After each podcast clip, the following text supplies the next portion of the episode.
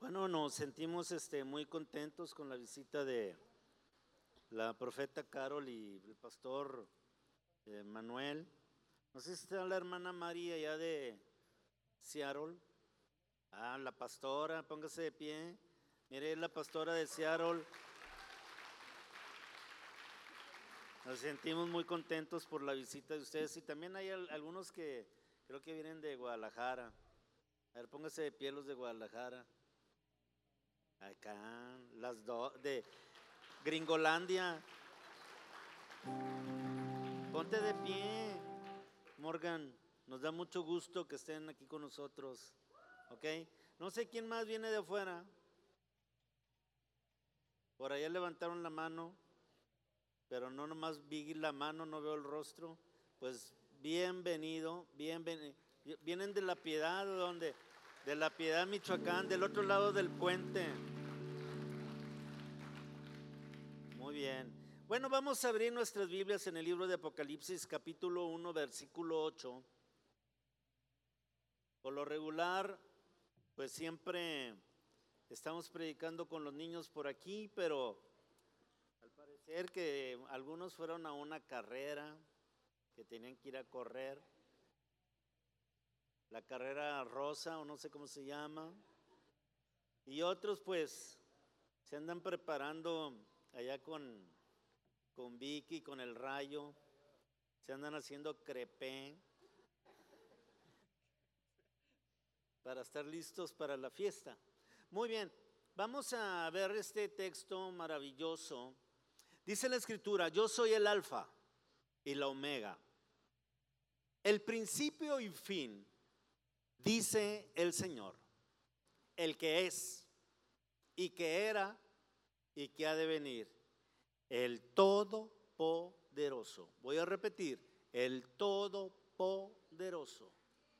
Voy a decirlo otra vez, el Todopoderoso. Vamos a darle una ofrenda de palmas al Todopoderoso.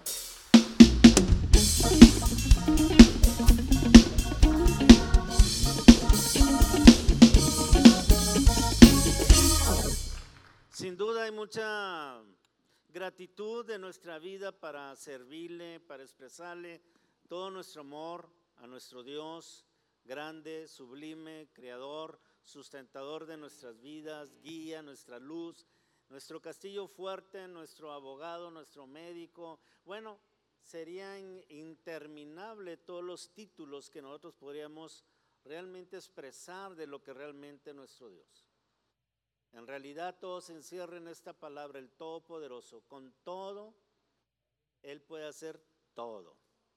Usted podrá decir, a lo mejor el Señor podrá restaurar una vida nueva. Él es el Todopoderoso. La palabra todo es una palabra absoluta. Cuando se habla de la palabra todo, es que con todo la palabra encierra todo. Usted podrá decir, ay, podrá poner un corazón nuevo. Con todo digo todo. Usted podrá decir, realmente yo podría tener una esperanza de vida, tener un nuevo nacimiento, aún siendo viejo. Yo puedo decirle, en Cristo todo se puede. Él es nuestro Dios grande y todopoderoso. Dale una ofrenda de palmas a Él.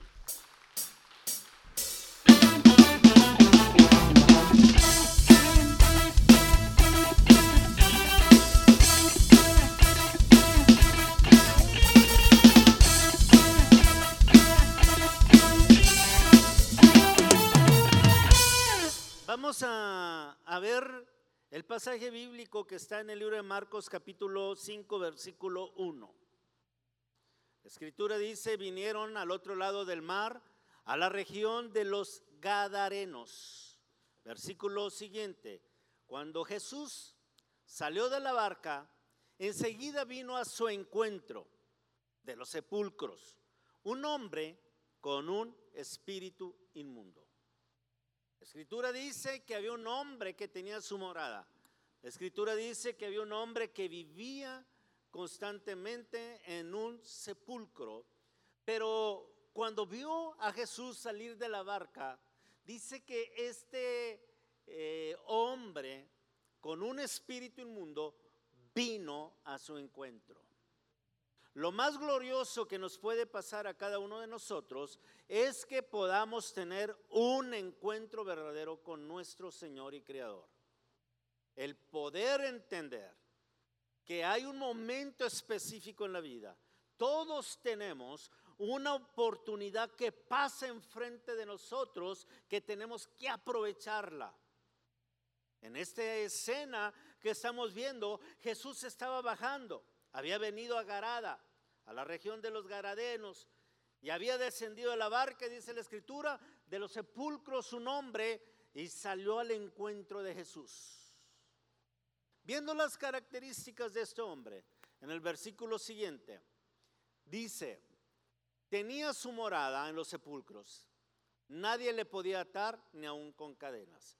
Era un hombre estaba obsesionado con las cosas de la muerte, como hoy en día muchos están obsesionados con la muerte. Quizás tú no vives en un panteón, pero a lo mejor algunos de los muchachos o algunos de los adultos aquí no necesariamente tienen que vivir en un panteón. A lo mejor sus recámaras es como un sepulcro, todo de negro.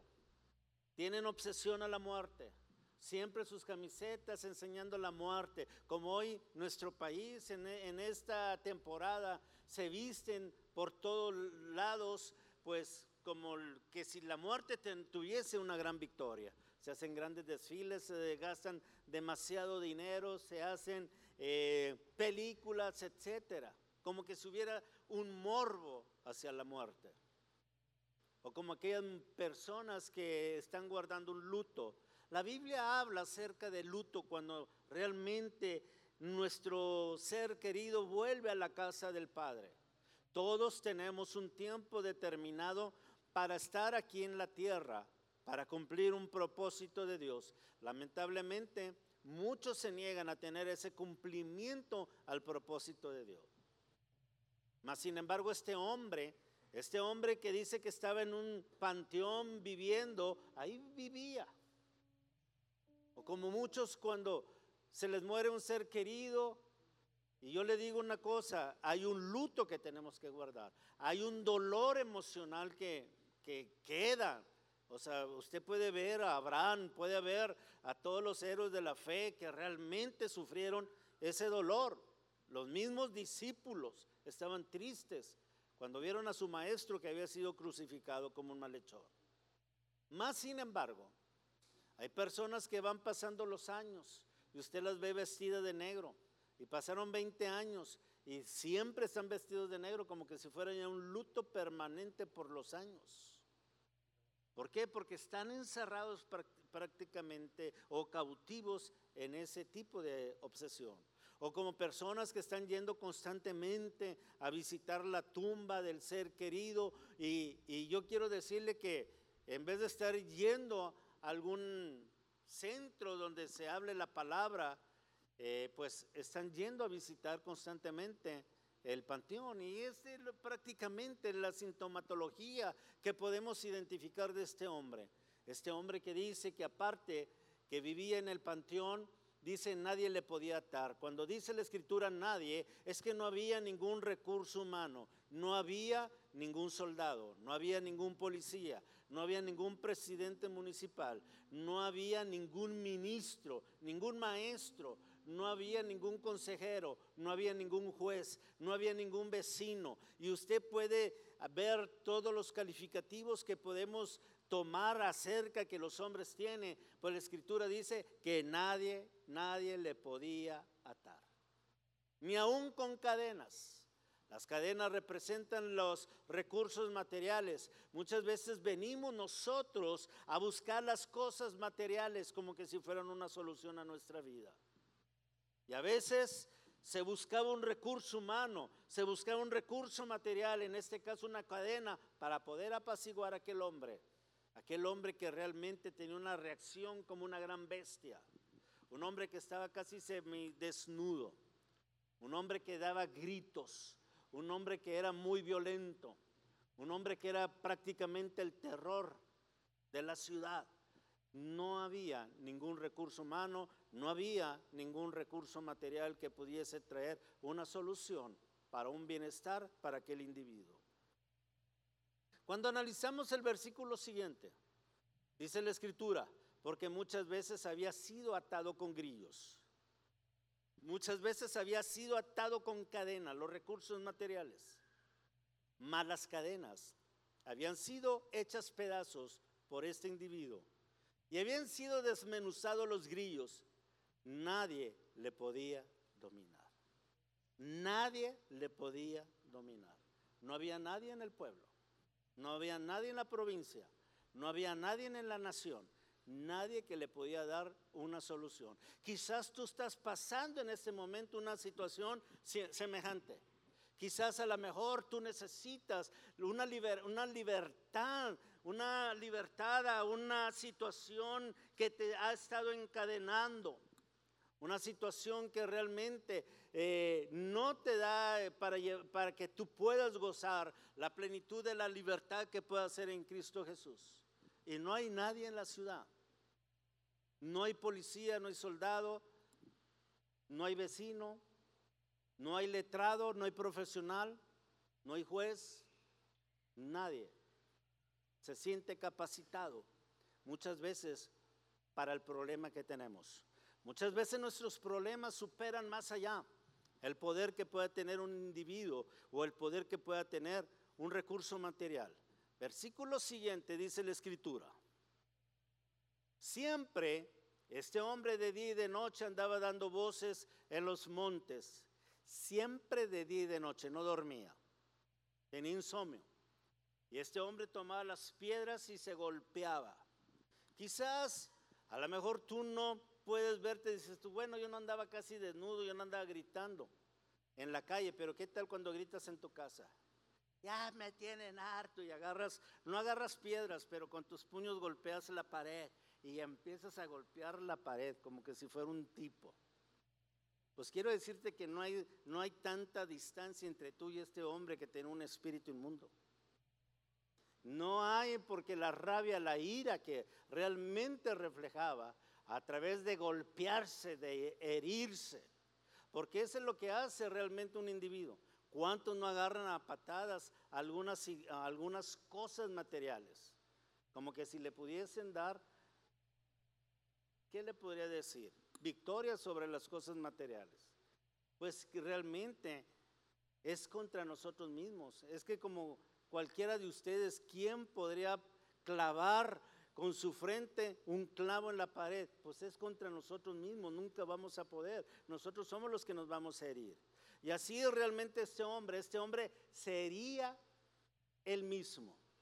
Y es lo que pasa muchas veces con tu problema. Tu problema no es que alguien, el vecino, te esté hablando mal de ti o te esté hiriendo con tus palabras. Tus mismos pensamientos, tu misma actitud que tú estás encerrado, habilitado ahí a la cosa morbosa de la muerte y ahí tú estás completamente prisionero.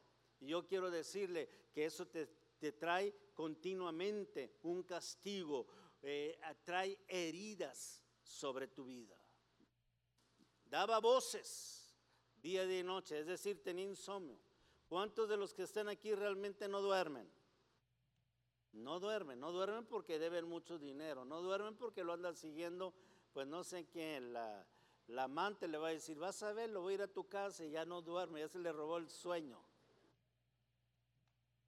No duerme porque lo anda siguiendo la policía. ¿Por qué no duermes tú? ¿Qué es lo que te está robando realmente el sueño? Porque yo quiero decirle que realmente, pues eh, una de las virtudes que Dios nos da es que nosotros podemos tener un sueño completamente reparador. O sea, que podamos dormir completamente a gusto, a gusto. Muchos batallan para dormirse. Muchos tienen que tomar algunos medicamentos para dormirse. Y yo le voy a decir una cosa que realmente eso no es algo que venga de parte de Dios, porque Dios realmente te hizo, Dios te diseñó perfecto. Escúchame bien, tú tienes un sistema digestivo perfecto. Tú tienes un sistema circulatorio, tu corazón y tus venas, Dios las hizo perfectas. Dios te hizo un sistema nervioso perfecto. Cada ver cada organismo en nuestra vida tiene una sincronía de vida. ¿Por qué? Porque nos ha diseñado perfectamente el Señor. Y a lo mejor tú estás pasando una situación de salud. Y a lo mejor alguien ya te dijo que te vas a morir. Y yo le voy a decir una cosa. Yo le dije algo que Jesús dijo. No lo dije yo. No lo dijo los apóstoles. Lo dijo Jesús mismo. Yo soy el alfa y el omega. Jesús dijo, yo soy el principio y el fin. Jesús lo dijo, yo soy el todopoderoso. Él podrá ser un estómago nuevo, Él es el todopoderoso. Él podrá rehabilitar tu vista, Él es el todopoderoso. Él podrá curar tus venas, tu corazón, es el todopoderoso.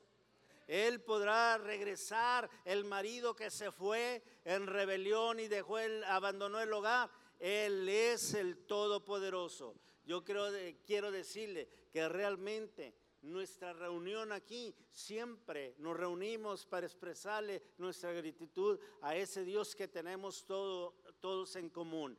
Nuestro Señor Jesucristo, el Todopoderoso. Dale una ofrenda de palmas a Él.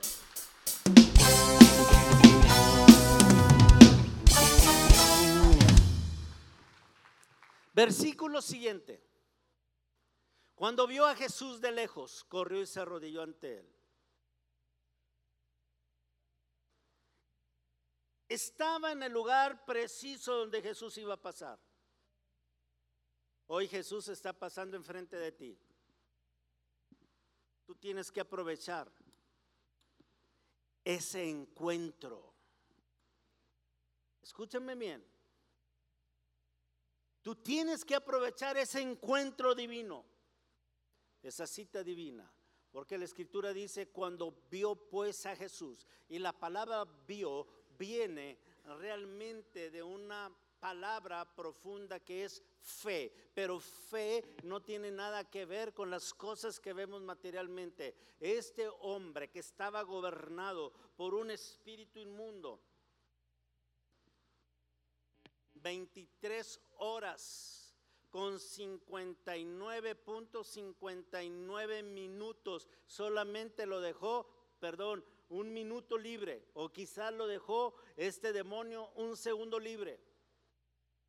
Cuando este demonio estaba gobernando totalmente la vida de este individuo, bastó un segundo para que este hombre pudiera ver a Jesús, pero lo viera, escúcheme bien, lo viera como ese Dios grande, todopoderoso, porque la escritura dice, corrió hacia él, corrió a ese encuentro y se arrodilló.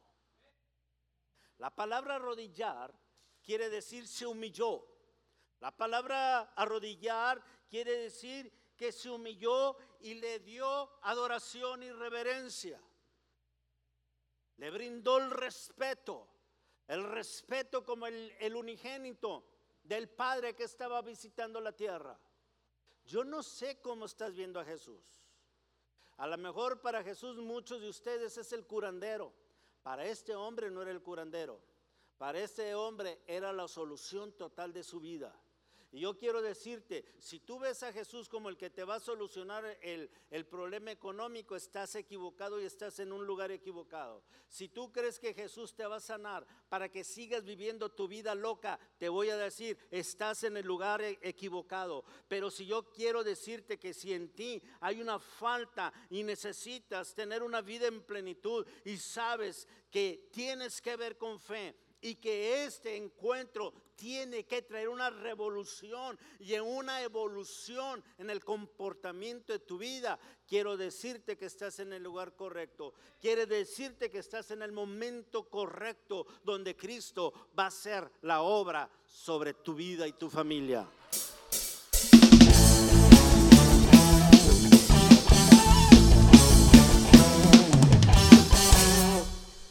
Este tipo no vino Jesús, aquí estoy, haz conmigo lo que quieras. No, mi amado, no, mi amado. Él vino con un quebrantamiento de corazón y se arrodilló. ¿Sabes cuándo va, cuándo va a cambiar tu situación cuando vengas a arrodillarte, a quebrantarte. Porque muchos se creen que merecen el milagro. No merecemos nada. Entendemos, no somos nada. Por eso le, quiero decir cuántos motivos no hay para adorar a Dios. Y yo le dije al principio de esta plática, sería innumerable los títulos que puedo hablar de Jesús y que es motivo de adoración para que nosotros vengamos con una actitud soberbia. Hermano, tenemos que venir a quebrantarnos, tenemos que buscarle, tenemos que venir realmente a Él para que traiga ese cambio radical en nuestras vidas, para que le sirvamos. Porque si usted va a ver al final de esta historia, este hombre quedó completamente libre porque tuvo el encuentro con el Todopoderoso, pero no solamente quedó libre, vino a servir a Jesús. Dale una ofrenda de palmas.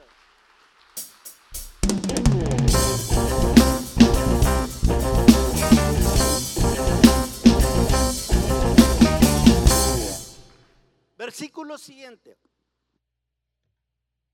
Clamando a, gran voz dijo, ¿qué tienes conmigo Jesús, Hijo del Altísimo? Te conjuro por Dios que no me atormentes. Hablaba aquel demonio Recuerde que el autor de Marcos empezó diciendo que tenía un espíritu inmundo.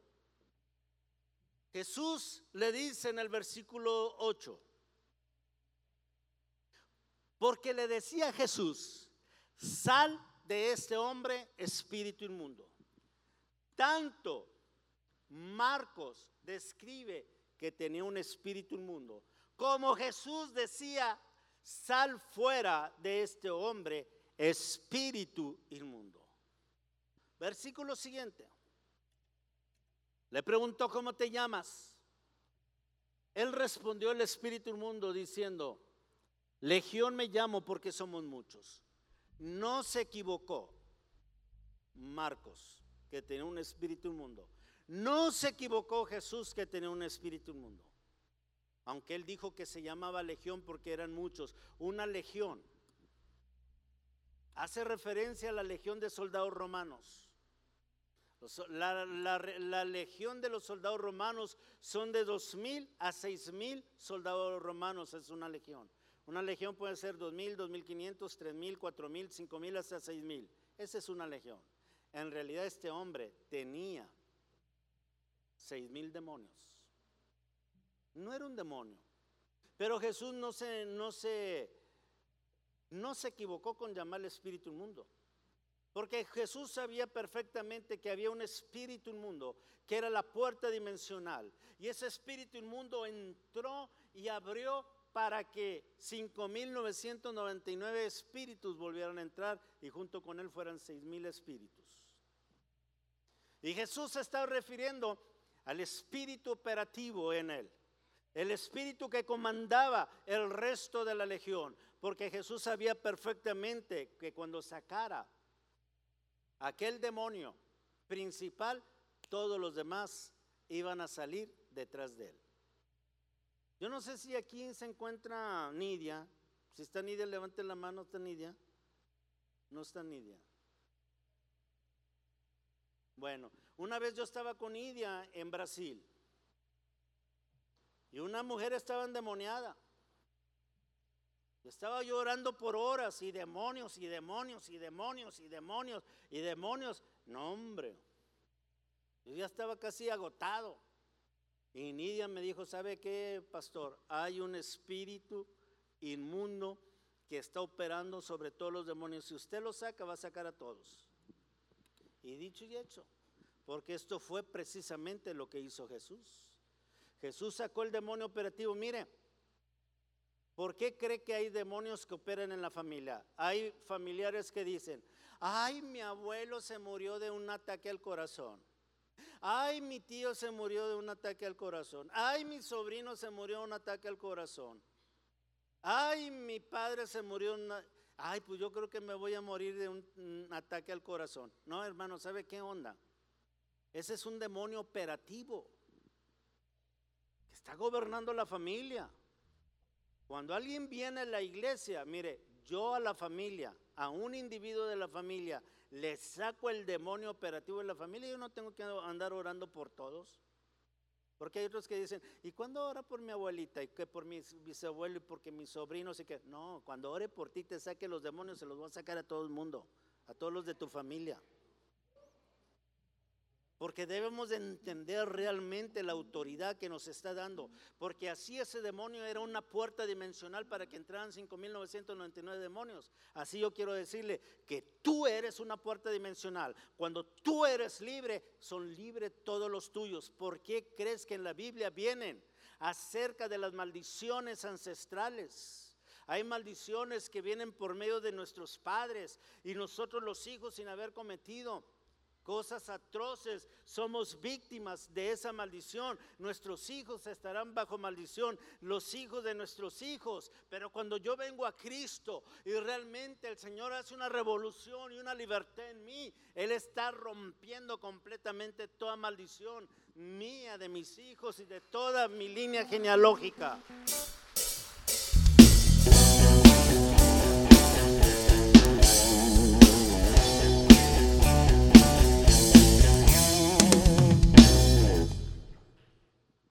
Así que todas las características que hay en la familia, entiéndame, son demonios familiares.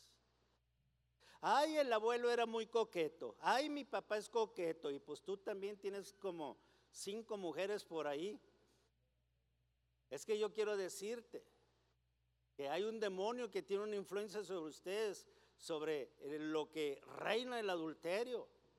Y cuando tú vienes y te arrepientes, si vienes y te humillas, mira, tú lo vas a quebrantar, va a salir de ti, va a salir de tus hijos, de los hijos de tus hijos, santo remedio. Pero una cosa, ¿para qué vienes a ser libre?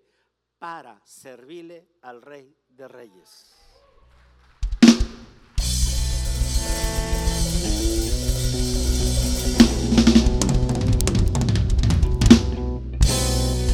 Versículo siguiente. Los demonios le rogaban que no los echase fuese de aquella región. ¿Sabe qué dijeron los demonios? Nos vamos fuera de este hombre que vive en el panteón. Ay, pero no nos saques de la región. No me saques de Gadara. No me saques de Jacona. Mire, no, hay demonios tan tremendos.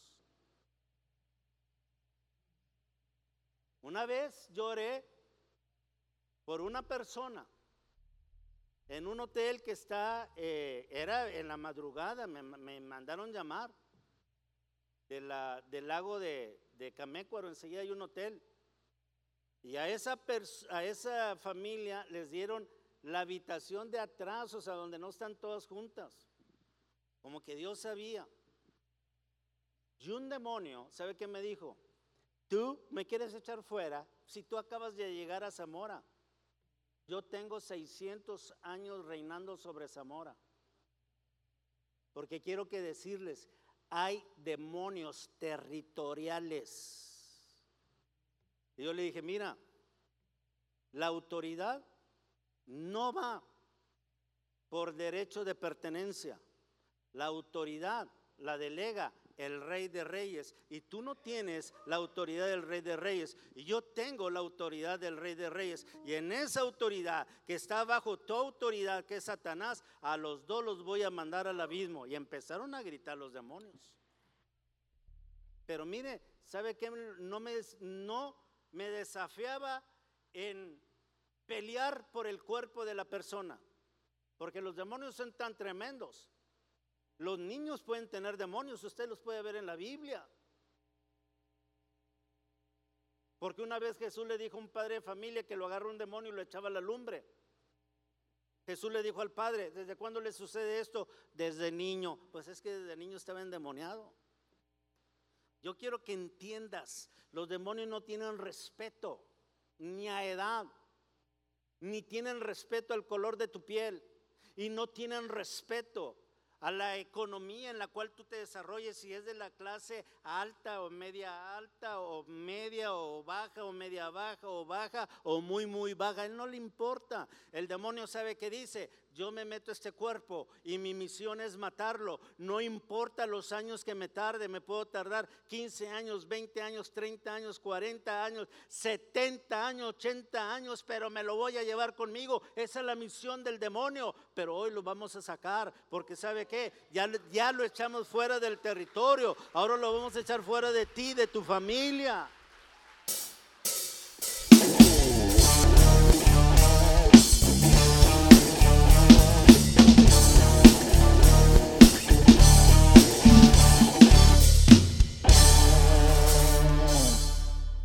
¿Sabes quién se puso bien contento? Los que quieren ser libres. ¿Y sabes quién no aplaudió? El demonio diciendo, ya me lo va a quitar.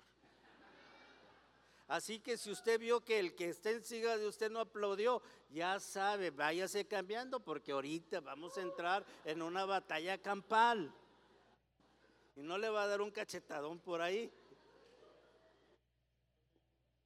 Ay, qué lindo es el Señor. Versículo siguiente. Estaban ahí cerca del monte un gran hato de cerdos paciendo. Estaban paciendo. Estaban comiendo pasto. Versículo siguiente. Le rogaban todos los demonios diciendo, envíanos a los cuerpos de los cerdos para que entremos en ellos. Versículo siguiente. Jesús les dio permiso. Y los seis mil demonios salieron de aquel hombre. Saliendo aquellos espíritus inmundos, ahora habla de plural, entraron en los cuerpos de los cerdos, los cuales los cerdos serán como dos mil. Pues fácil de tres demonios cada uno. Y lo dice, y el hato de cerdo se precipitó en el mar por un despeñadero y en el mar los demonios, los eh, puercos se ahogaron. Mira, es que yo quiero decirle, los demonios se pueden meter en un gato, se pueden meter en un perro. Yo me acuerdo que estaba orando la vez pasada por un muchacho un muchacho que le gustaba mucho las cosas de brujería. Entonces yo cuando estaba orando por el muchacho, miren, no, al muchacho se le hacían los ojos así de la el iris. No sé si ha visto usted los pericos así cuando se le hacen grandotes, no, hombre, así Se le hacía grandote y luego como que ya no más faltaba yo de verle los colmillotes como el hombre lobo. Ah, ah, ah. Y, y viéndome con esos ojotes. Y luego, ¿sabe qué? Yo empiezo con el demonio. ¿Y sabe qué hizo el demonio? Le dijo, Firulais, y que viene desde, desde la calle, viene un perro así como pastor alemán, así, y se me ponía aquí enfrente como que me iba a atacar. Y endemoniado el perro y el muchacho. Pero ¿sabe qué? Gloria a Dios que siempre hay victoria en Cristo Jesús. Él es el Todopoderoso.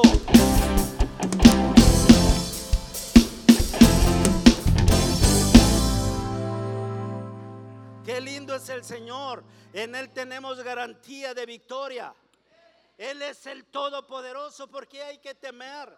Él es la luz de nuestras vidas. Yo les he dicho una vez, yo estaba en Puebla con un pastor ayudándole con un muchacho. Yo me subí al caballito, así, él estaba de la espalda. Me subí en el estómago y le agarré de los brazos porque era un muchacho de 16 años, tenía una fuerza bruta. Yo estaba así sobre él. Y pasaron 10 minutos, 20, 30 minutos. Y era como la medianoche. Estaba con el pastor. Le estaba diciendo yo, no, no tenga miedo. Usted hágale esto, dígale esto. Le estaba yo enseñando como maestro. Pero ya tenía media hora así, mire. Ya andaba bien cansado. ¿Sabe qué me pasó en los brazos? Me cansé los brazos que me empezaron a temblar. ¿Y sabe qué me decía el muchacho endemoniado? Ja, ja, ja, me tienes miedo. Ay, hermano, que me agarro un celo santo. Que le digo al pastor, salte para afuera, collón, y apágame la luz y ciérrale con llave. Era la medianoche.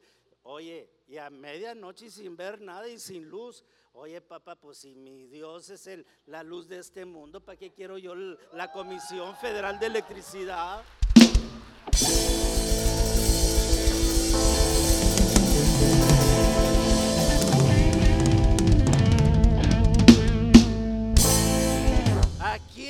Tienes por Dios? Comisión Federal de Electricidad. No, papá, mi Dios es la luz de este mundo.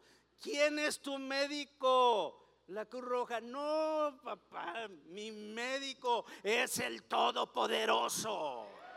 Dale una ofrenda de palmas a Él.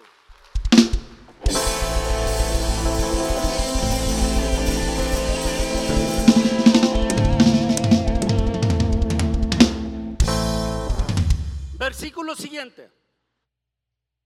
Los que apacentaban ¿Sabe qué labor hace un pastor? Un pastor apacienta, pero en vez de apacentar cerdos, apacienta ovejas. Pero dice, los pastores que apacentaban los cerdos huyeron. Ah, porque le voy a decir una cosa, hay pastores de cerdos, aunque usted no lo crea. Ya me dan ganas de persindarme con la mano izquierda. Fíjense lo que dice Lucas capítulo 15, versículo 15. Habla del hijo pródigo. El hijo pródigo huyó del padre. Se fue y se arrimó a uno de los ciudadanos de una provincia lejana, el cual le envió a su hacienda para que apacentase cerdos. Mire, un hijo del padre, un hijo del rey, tiene a su príncipe, en vez de ser un príncipe del rey, era pastor de cerdos. Y deje usted, los cerdos comían mejor que él. No diezmaban, no ofrendaban los cerdos. Y él se le quedaba viendo las algarrobas que comían, porque fíjense lo que sigue diciendo el texto. Versículo 16, deseaba llenar su vientre de las algarrobas que comían los cerdos, pero nadie le daba. Qué tremendo. Regresando nosotros al pasaje que donde nos quedamos, allá en Marcos capítulo 5. Regresemos, por favor. A ver, versículo anterior al anterior. Y los que apacentaban los cerdos huyeron y dieron aviso a las, en la ciudad y en los campos y salieron a ver qué era aquello que había sucedido. Versículo siguiente. Vienen a Jesús y ven al que había sido atormentado del demonio. ¿Lo ven? Aquel que había sido libre de la legión estaba sentado en paz. Estaba vestido, andaba casi desnudo. Él andaba así con esas vestimentas como muchos de ustedes, todo acá des, todo roto de aquí y de acá, como algunos que tengo por aquí cerca es que no quiero voltear para allá. Pero ya estaba sentado. Pero ahorita no importa, ahorita van a salir bien vestidos. ¿eh? Porque vamos a orar por ellos. Y dice, en su juicio cabal y tuvieron miedo. Versículo siguiente. Y les contaron lo que habías visto y los que había acontecido al que tenía el demonio y contaron lo de los cerdos. Versículo siguiente. Y comenzaron toda aquella gente de Garada, comenzaron a decirle que se fuera de sus contornos. ¿Sabe qué? Preferían unos pastores de cerdos que al, al príncipe de todos los pastores. Qué tremendo es que es lo mismo hoy en día una iglesia. Una iglesia, en vez de tener ovejas, tenga cerdos. ¿Por qué? Por su conducta puerca. No porque estén gordos, aunque unos ya los vamos a poner a dieta con el doctor Edgar, sino cerdos por su conducta. ¿Me entiende? Entonces, yo quiero decirle esto, y hay iglesias así donde el ministro, realmente la gente que tiene no son ovejas, son cerdos. Y no solamente eso, no dejan a Jesús reinar. ¿Por qué cree que no se apegan tanto y no son tan bíblicos?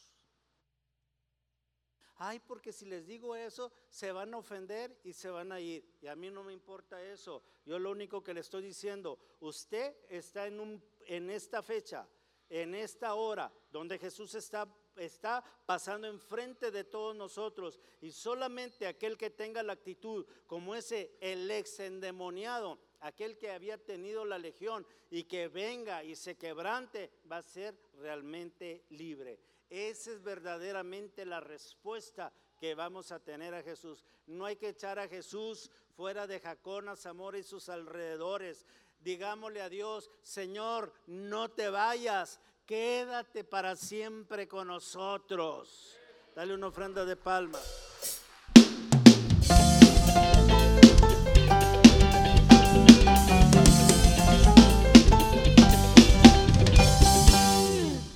Muy bien, versículo siguiente. Al entrar Jesús en la barca, el que había estado endemoniado le rogaba que le dejase estar con él. ¿Sabe qué le dijo? Estaba libre, bien vestido, bien vestido. En su juicio cabal, ¿sabe qué le dijo? Señor, yo siempre quiero estar contigo. Llévame donde tú vayas. Versículo siguiente. Mas Jesús no se lo permitió, sino le dijo, vete a tu casa, ve con tu familia, ve a los tuyos, cuéntales cuán grandes cosas el Señor ha hecho contigo. Cuéntales cómo Él ha tenido misericordia de ti. Versículo siguiente. Y el muchacho se fue, comenzó a publicar Decápolis. La palabra deca son diez. Poli, ciudad. Como Cinépolis, ciudad. O ellos le dicen capital del cine, pero es como eh, una ciudad, una metrópoli. Entonces dice así, Decápolis, diez ciudades, cuán grandes cosas había hecho Jesús con él y todos se quedan maravillados. ¿Qué hizo el que había recibido el bienestar de nuestro Señor Jesús. Sirvió a Jesús. ¿Para qué quieres un milagro? Para servirle. ¿Para qué quieres el milagro? Para seguir con tus amigotes tomando, ir con eh, el amante o la amante, estar fornicando, estar para eso quieres sanar. ¿Sabe qué? Y se lo digo con todo respeto no estás en el lugar correcto. Pero si tú realmente quieres ver como este hombre, ver a Jesús, pero no verlo con los ojos naturales, hablo de ver de fe, de ver realmente lo que es Jesús, que te va a traer una regeneración, una revolución interna, un cambio completo interno para dejarte en paz para dejarte en tu juicio cabal, para resetearte, como dice allá el hermano de las computadoras. Voy a resetear la ¿Y qué es eso de resetear? ¿Le vas a dar una receta? No, hermano, la voy a, a renovar toda como originalmente estaba. Pues eso es lo que va a hacer el Señor, nos va a dejar originalitos como estábamos, como nos hizo desde el principio. Y eso es lo que hace realmente la regeneración o el nuevo nacimiento. Dale una ofrenda de palmas al Señor.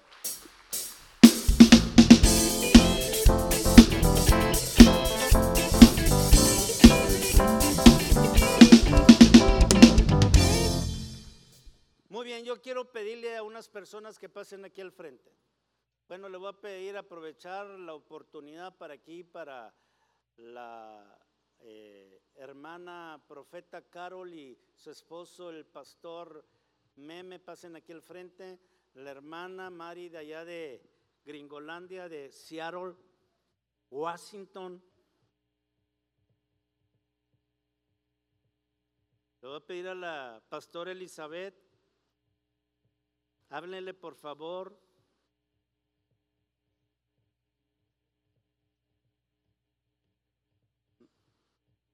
Dame el agua nada más.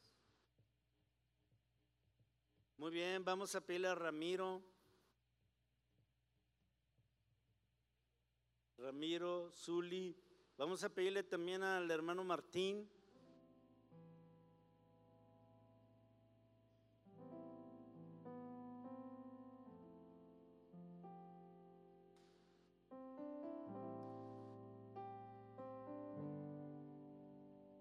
Usted podrá decir, ay hermano Antonio, ¿y usted no le tiene miedo al diablo? Hermano, el diablo nos tiene miedo a los que estamos aquí enfrente. Y lo vamos a echar fuera. A sus demonios, los vamos a lanzar. ¿Sabe qué? No a unos cerdos. Los vamos a lanzar al abismo para que ya no vengan a atormentar más gente. Todo demonio que se enfrenta con nosotros sabe perfectamente que su función en la tierra termina cuando se enfrenta con nosotros. Porque yo no lo echo fuera. Hay otros pastores que le echan fuera y se le mete al otro. Yo no. Yo los mando al abismo y mando por medio del Espíritu Santo, comisionando al arcángel Miguel a que los encierre y los tenga prisioneros ahí y empiecen a gritar sácame de aquí, sáqueme de aquí. Yo le digo, ahí te vas a quedar hasta que mi rey venga. Y él va a juzgar a toda su creación, a vivos y a muertos, a espíritus de todos tipos y aún a esos. Y a esos, y les voy a decir una cosa, ese abismo donde yo los mando, el antesala del lago de fuego que arde eternamente y para siempre. Saben perfectamente lo que les espera.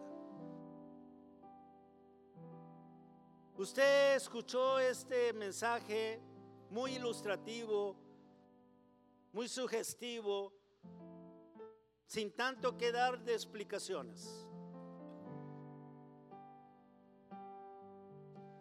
Lo que te quise transmitir fue lo siguiente, tú tienes un problema, nadie puede ayudarte. Yo te, transmití este mensaje no hay recurso material, no hay recurso humano que pueda ayudarte. No son tus casas, no son tus propiedades, no es tu dinero el que te va a llevar a que tú salgas adelante, tu vida y tu familia. Es el Todopoderoso. Él es el Todopoderoso. Yo no sé cómo le puedes llamar a tu problema.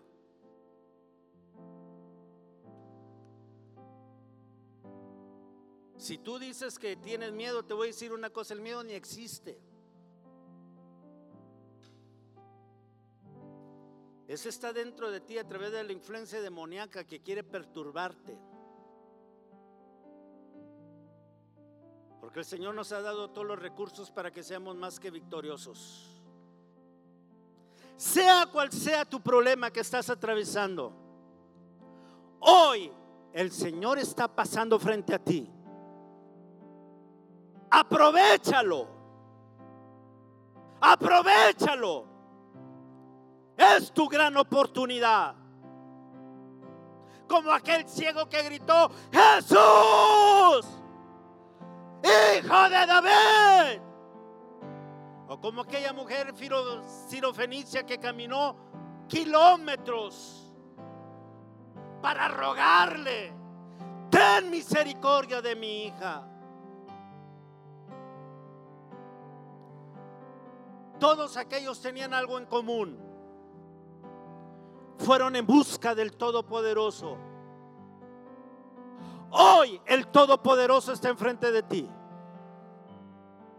Solamente tienes que mirarlo con los ojos de la fe, correr hacia Él y arrodillarte ahora mismo. Ahora mismo. Muévete. Muévete. Muévete que Él va a hacer la gran obra. Dios de Abraham. Dios de Isaac. Haz tu obra, Señor, en medio de los tiempos. Tú eres el Dios grande, fuerte y todopoderoso. Manifiéstate, manifiéstate. Ato toda fuerza del enemigo. Ato todo engendro de Satanás. Yo tengo autoridad sobre todo espíritu inmundo, sobre todo demonio. Nada nos dañará.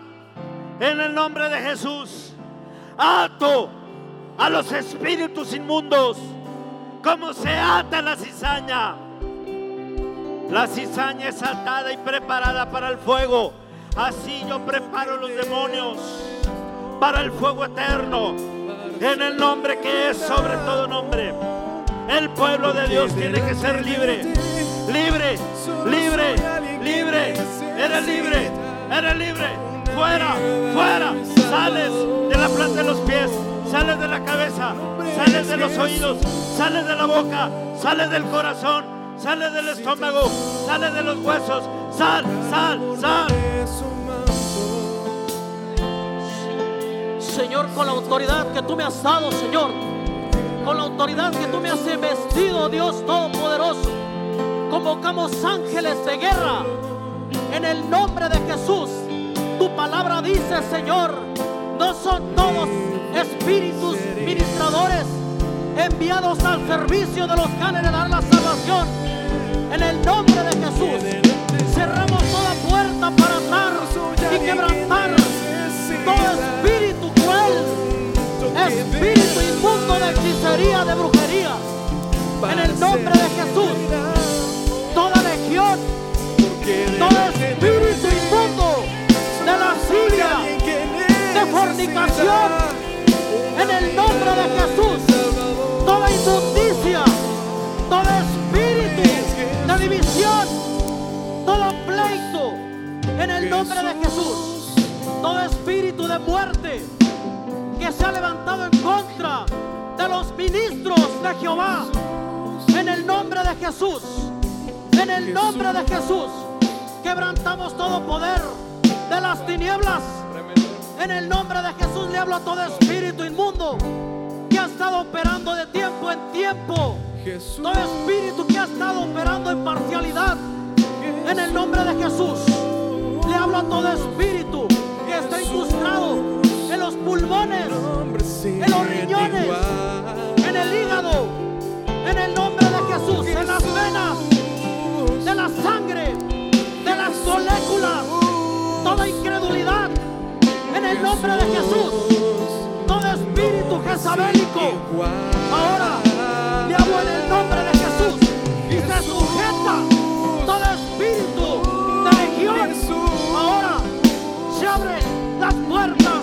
para echar fuera que los ángeles apresen esos espíritus que vienen a oprimir al pueblo en el nombre de Jesús.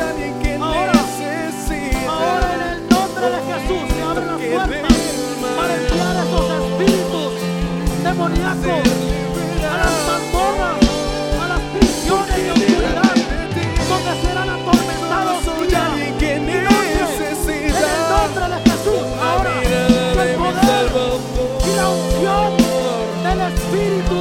Señor venga a quebrantar todo altivez del corazón. En el nombre de Jesús ahora toda enfermedad de muerte, toda enfermedad de muerte que ha venido de generación en generación, fuera en el nombre de Jesús. Se destapan los oídos, se abren los oídos en el nombre de Jesús ahora. Ahora, ahora en el nombre de Jesús se abren los oídos para que escuchen la voz y el poder del Dios viviente. En el nombre de Jesús. En el nombre de Jesús. Que el fuego del Espíritu Santo empiece a obrar, a quemar todo lo que es contrario al poder de Dios ahora. Ahora en el nombre de Jesús. Fuera, fuera de los cuerpos, fuera todo espíritu de brujería, de hechicería, toda legión, fuera, fuera en el nombre de Jesús. No va a haber tregua, no te vas a resistir. Fuera, fuera en el nombre de Jesús. Ahora, fuera todo cáncer, todo cáncer, todo dolor de huesos. Ahora, del corazón te saco, de su garganta, te saco de sus cuerdas bucales. En el nombre de Jesús, suelta las cuerdas bucales del pueblo de Dios. En el nombre de Jesús, fuera, se abren sus oídos.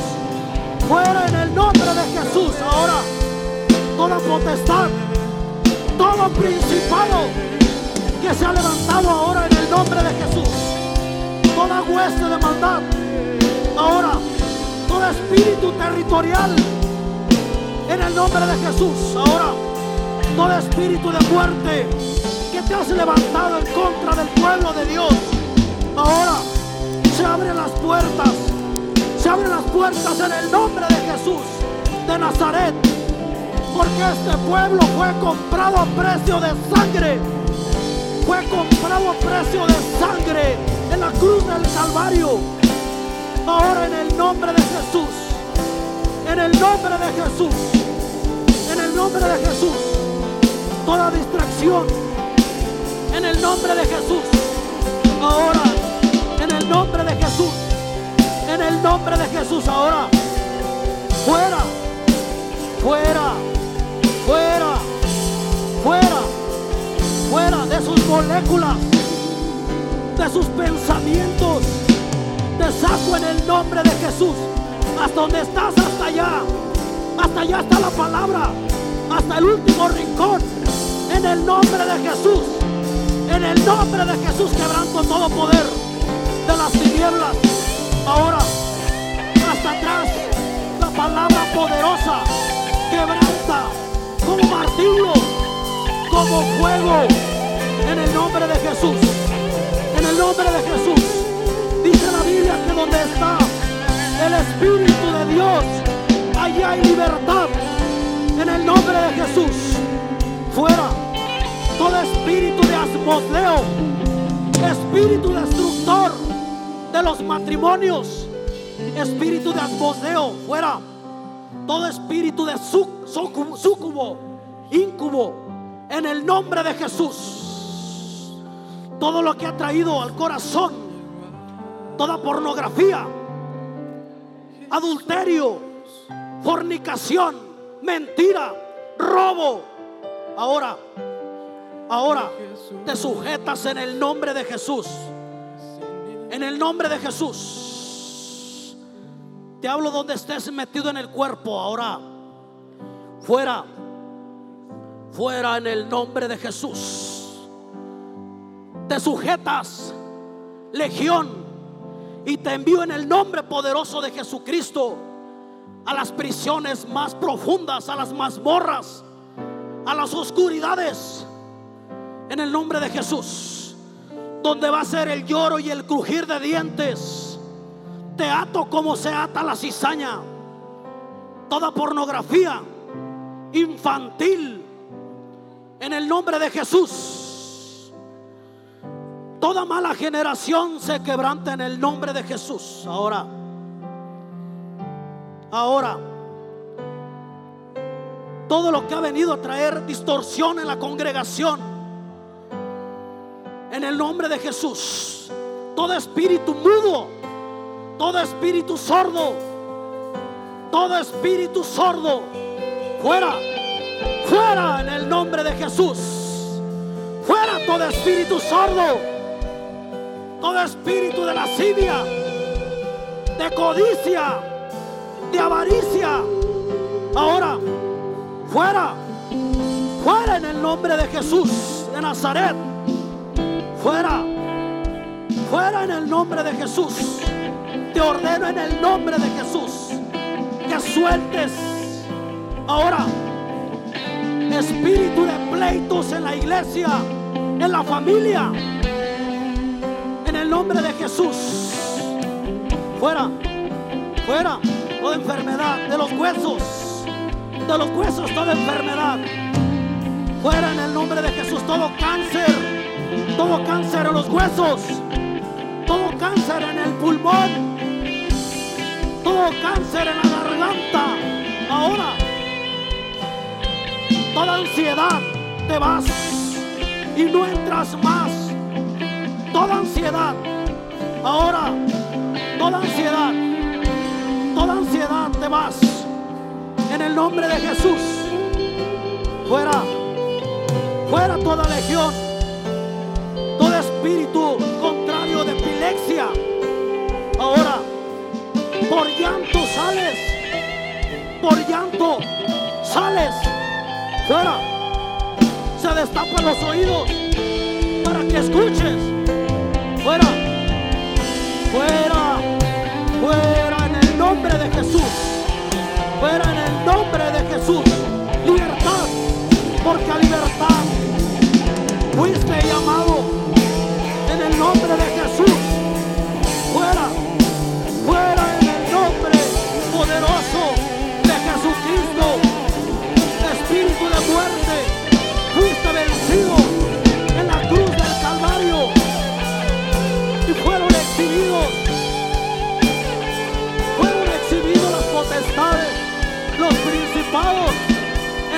nombre de Jesús, en el nombre de Jesús, en el nombre de Jesús.